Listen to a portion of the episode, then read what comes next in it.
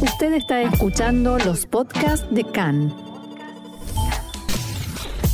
CAN, Radio Nacional de Israel. Y nosotros llegamos a nuestra sección semanal política, donde vamos a charlar con Jack Drasinover, que ya nos está esperando en línea, y al que le vamos a pedir que nos comente esta noticia. A dos semanas de las elecciones se produjo anoche un incidente poco común en un evento de Akafoch Niot, que cierran los festejos de la festividad de Simchat en la localidad de Kfar Chabad. Allí, colaboradores del líder de la oposición y del Likud, Benjamin Netanyahu, se negaron a hacerlo subir al escenario a su jefe, a Netanyahu, junto con el titular de Otzma Yehudit, Itamar Ben-Gvir. Al parecer, para que no aparecieran juntos en las fotografías periodísticas. Detrás de bambalinas se pudo ver a los organizadores intentando persuadir a Ben-Gvir de bajarse del escenario e incluso tirando de su brazo.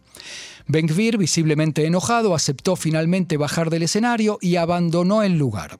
A la prensa le dijo que estima a Netanyahu a pesar de sus asesores. Versiones periodísticas indicaron que estos asesores alcanzaron luego a Ben-Gvir y le explicaron que Netanyahu quería dejar abierta la opción de formar un gobierno más amplio después de las elecciones, refiriéndose probablemente al partido Amahanea Mamlahti de Benny Gantz, y que una fotografía de Netanyahu y él juntos no ayudaría a ese fin. Jack Drasinover, docente, experto en política, te doy nuevamente la bienvenida aquí a CAN en español. ¿Cómo estás? ¿Qué tal, Marcelo? Muy bien. Muy bien, muy bien. Bueno, contame qué te pareció esta escena eh, medio surrealista, medio de, comedia, eh, ocurrida ayer en Kfar Chabad entre Benjamin Netanyahu y Eitamar Ben-Gvir. Eh, pareciera ser de que, por un lado, Netanyahu intenta tener a Ben-Gvir al lado, pero escondido, para que la gente no lo vea. Y creo que lo que se empezó como un elemento importante que Netanyahu pensó para poder asegurar la mayoría en el caso de, en el marco de la elección, se convierte en, una especie de amenaza, por cuanto todas las semanas Ben-Gvir eh, crece en forma meteórica y hay que entender de que eh, por un lado sigue siendo necesaria para la coalición de Netanyahu, pero por otro lado, si es que esta se, se genera, va a crear una serie de exigencias eh, muy grandes. Y además le, puedes, eh, antes de, de, pasar a después, de, lo que pasaría después de las elecciones, todavía antes de las elecciones le puede espantar votos, ¿pensás? Que lo que va, que lo que creó un espanto es la, eh, la eh, digamos, eh, el, los comentarios de Schmutrich en la televisión, que cuando se le preguntó qué cargos son aquellos que él piensa que pudiera tener la coalición en la coalición y él habló inclusive de que no había ni nada vetado y cuando le preguntaron también bitajón, es decir, seguridad, dijo defensa, dijo sí, también es posible. Creo que fue de los cálculos de Netanyahu que necesita venir pero con una especie de volumen reducido. Sí, recordemos que, Smotrich, al que citabas recién, es el aliado de eh, en la, en la alianza que formaron, ¿no? y lo que Smotrich no dijo es que ben amenaza no solamente a la PIT y a, especialmente a Netanyahu, sino también a él, a Smutrich, por cuanto todas las encuestas plantean que el verdadero líder de la eh, de este de esta alianza entre Smutrich y Ben es Ben y no Smutrich, que es el número uno en la lista. Eh, es decir, es aquel que genera una serie, una gran popularidad, especialmente en las capas jóvenes de gente que va a votar por primera vez. Y creo que eso está totalmente fuera eh, del cálculo de Netanyahu. Lo que pudiera plantearse es volver a la eh, fórmula anterior que Netanyahu pensó, es que si él logra tener la mayoría para formar coalición, va a intentar orientarse a los sectores un poco más moderados, como el caso de Gantz especialmente. Sí, eso es lo que le dijeron, eh, yo comentaba recién, no sé si lo llegaste a escuchar, los que les dijeron los colaboradores de Netanyahu a Ben Gvir, como disculpándose y diciendo, si salen en una foto, no vamos a poder atraer a, Gantz después de las elecciones. Lo que parecía ser, eh, en definitiva, por, otro lado no está claro todavía si Gantz va a aceptar estar en una coalición con Ben-Gvir. No es tan simple. y con Netanyahu, niegan totalmente una posibilidad de sentarse con Netanyahu. Creo que Netanyahu sigue pensando en la posibilidad de que Gantz, cuando se va a poner frente a la alternativa de decir, ok, tienes aquí la posibilidad de ser eh, una especie de, si no primer ministro en rotación, en un cargo muy importante, aunque creo que lo único que le interesaría a Gantz justamente es, ser primer ministro en rotación, va a tener que sopesar esta perspectiva y creo que la condición de Gantz, entre otros elementos, si es que logra aceptarla o hay presión interna en el partido, va a ser sin Ben-Gvir.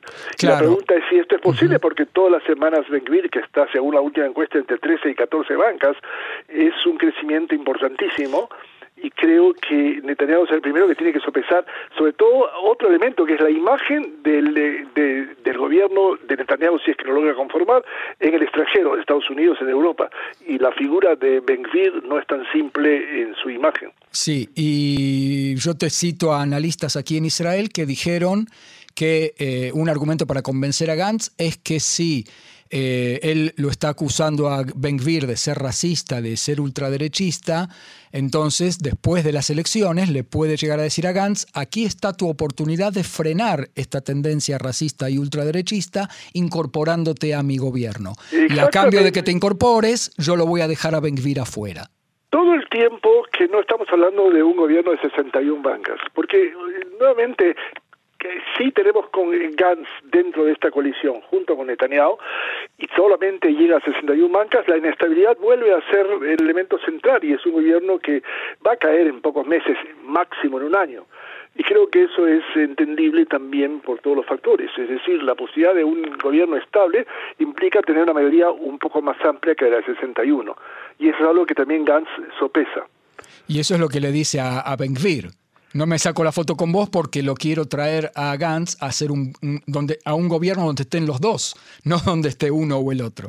Yo creo que va a ser muy difícil pensar que eh, Gantz va a poder aceptar una formación conjunta con Ben Gvir, porque prácticamente es eh, ponerse en el mismo gobierno con una persona que fue tildada por racista y sobre todo no va a crear esa moderación en, en, en tanto en los Estados Unidos y en los países europeos, con respecto a la presencia de Ben asusta eh, en forma eh, bastante grande y creo que el principal preocupado es Netanyahu. Y se lo pusieron bastante claro líderes occidentales, ¿no? Eh, porque además Netanyahu tiene que entender y lo entiende, creo yo, que Ben no es una persona fácil y domable, es una persona totalmente impredecible. Es decir, lo que va a exigir Ben va a ser producto del resultado electoral y de la dependencia que eh, Netanyahu va a tener de Ben Gvir. Por otro lado, hay personas que dicen eh, que están en la coalición de, de la PIT, que dicen, ok,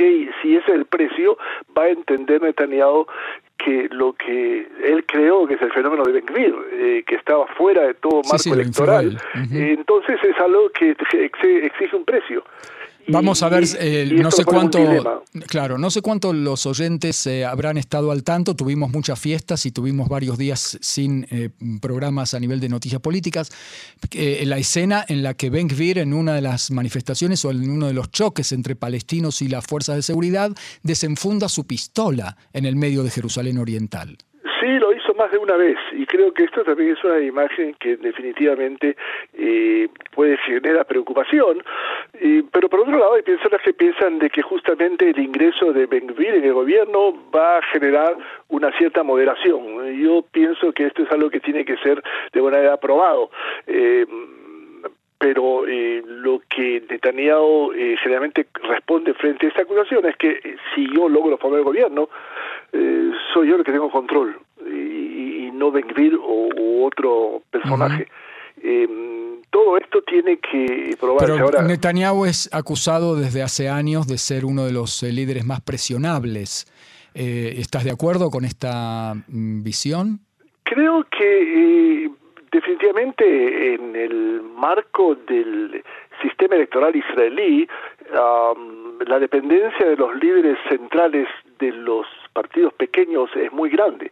Y creo que en este caso, en que hablamos prácticamente de un empate técnico, porque según la última encuesta de Marif y también la que se hizo por el canal 13, ah, estamos hablando de una reducción limitada de, de eh, de Netanyahu, pero que lo deja ya no en 61, sino entre 59 y 60, mientras que el bloque de la PIT está en 56 y Hadash y tal en 4, es decir, lo que significa que la PIT ha recuperado la facultad de bloquear a Netanyahu.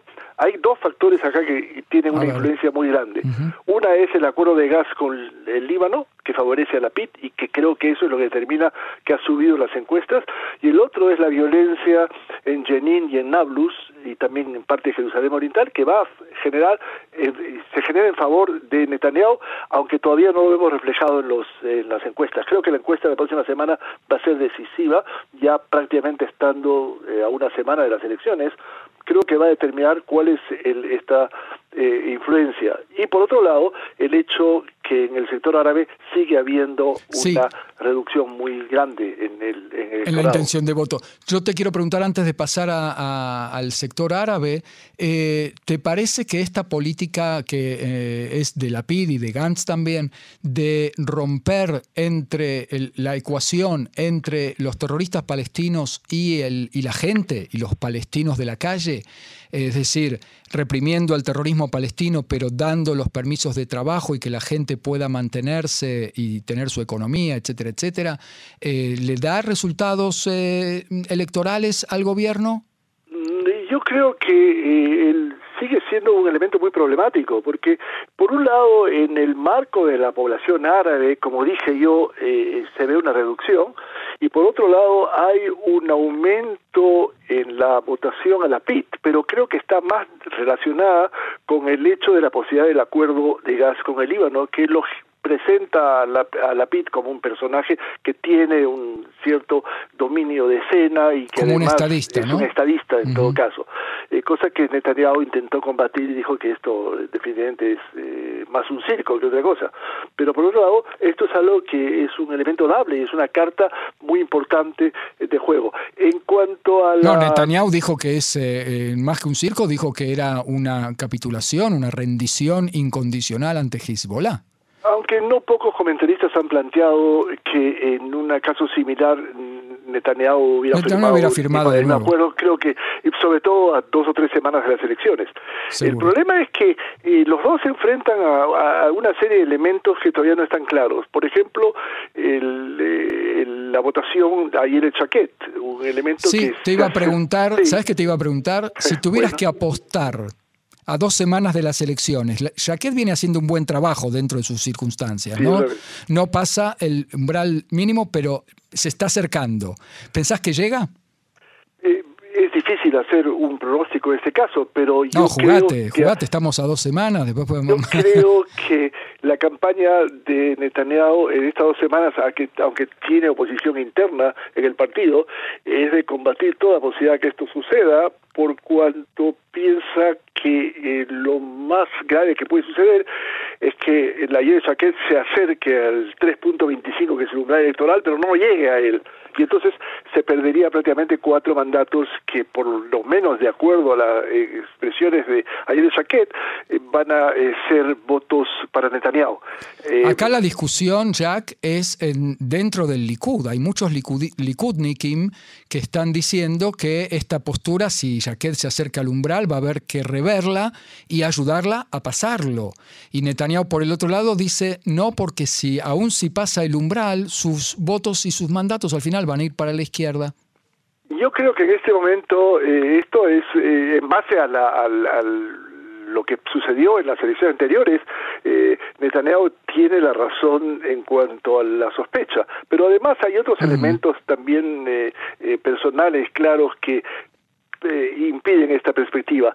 Eh, lo más problemático es que Netanyahu no quiere verse dependiendo de los cuatro aparentes o posibles mandatos que ayer el Chaquet pudiera proporcionar, eh, porque otra vez volvemos a, plantearnos el hecho cuál va a ser el precio que él va a tener que pagar para tener ayer el Chaquet dentro del gobierno y asegurarle las 61 bancas.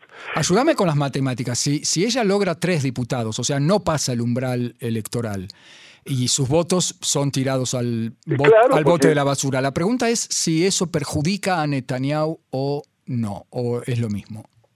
En este caso, Netanyahu sigue intentando eh, llegar a los 61 sin ayer el chaquet. Pero por otro lado, puede haber otro factor de estrategia y que es, de un pensar que vale la pena que ayer el chaquet llegue a los, al, umbral electoral, pero no publicarlo, plantearlo, porque eh, creo que eh, Netanyahu llega quizás al final de este proceso electoral con la idea de que con toda la importancia de que el bloque es lo importante, eh, el bloque no puede ser más determinante que el, que el Likud. Vale decir, eh, el Likud quiere dentro del bloque llegar a 61, pero siendo el partido más dominante. Y creo que lo que amenaza con esta dinámica es básicamente el voto, el alta, la alta votación eh, que Benvir tiene, que como se plantea, aún llegando a los 61, el problema es qué precio van a tener, va a tener que pagar.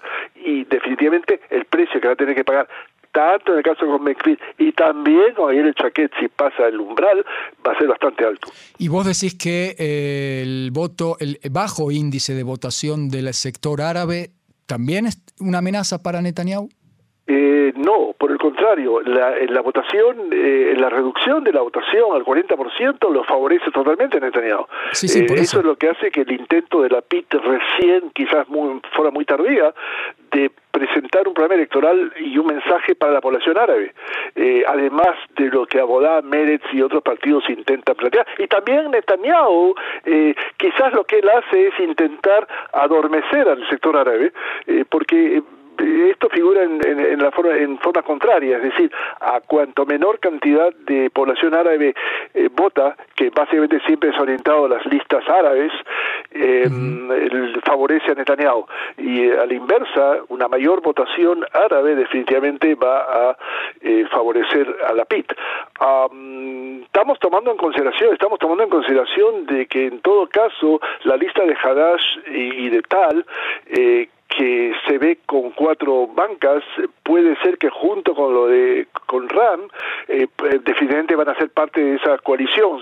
En el caso de Hadash, aún basta solamente que apoye la posibilidad de la recomendación al presidente, a la PIT, que eso es lo que la PIT eh, eh, piensa, sobre todo después que Balat, el factor problemático, está muy por debajo del, del umbral electoral y en este momento es claro que no va a pasarlo. Pero me cuesta entender el cálculo. ¿Por qué más votación, más votantes árabes favorecen a la PID? Porque la especulación es que la lista árabe iría a la coalición de, de la PID en el no en la coalición de forma activa, pero sí que definitivamente sacándose de lado el eh, a Balat pudiera sin ningún problema favorecer y recomendar a la ah, PIT como eh, primer ministro en las conversaciones con el, presidente.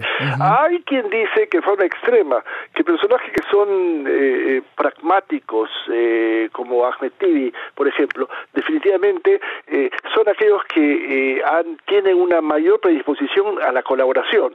Pero hay que entender otro elemento también, que es el acuerdo de réditos, lo que se llama el, la ley o el decreto eh, Bader-Hofer, que permite eh, repartir los eh, réditos en la elección y que casi se pudiera plantear de que para muchos partidos va a ser el aumento en un mandato. Eh, en el caso árabe hay un dilema muy grande. Eh, ¿Con quién va a firmar Hadash y tal que todavía no han firmado ese acuerdo de réditos? Hay entre ellos algunos que piensan que hay que firmarlo con Balat por un acercamiento ideológico, pero Balat está muy lejos del, del mínimo posible y si los votos se pierden por no llegar es clara la figura, mientras otros dicen que con toda la enemistad vale la pena firmar con, eh, eh, con RAM, ya que los dos partidos, por lo menos hoy, en este momento, tienen cada uno cuatro bancas, y esto aseguraría esta eh, perspectiva. Creo que este va a ser un factor muy importante en los próximos días. Vamos a tener un par de encuentros más antes de las elecciones. estamos ya en la recta final y bueno, vamos a seguir analizando todas estas circunstancias que se van a tener que definir en los próximos días. Jack Drasinover, educador, experto en política israelí, nuestro columnista, por lo menos hasta las elecciones aquí en CAN en español. Muchísimas, muchísimas gracias por este nuevo diálogo. Gracias, Marcelo.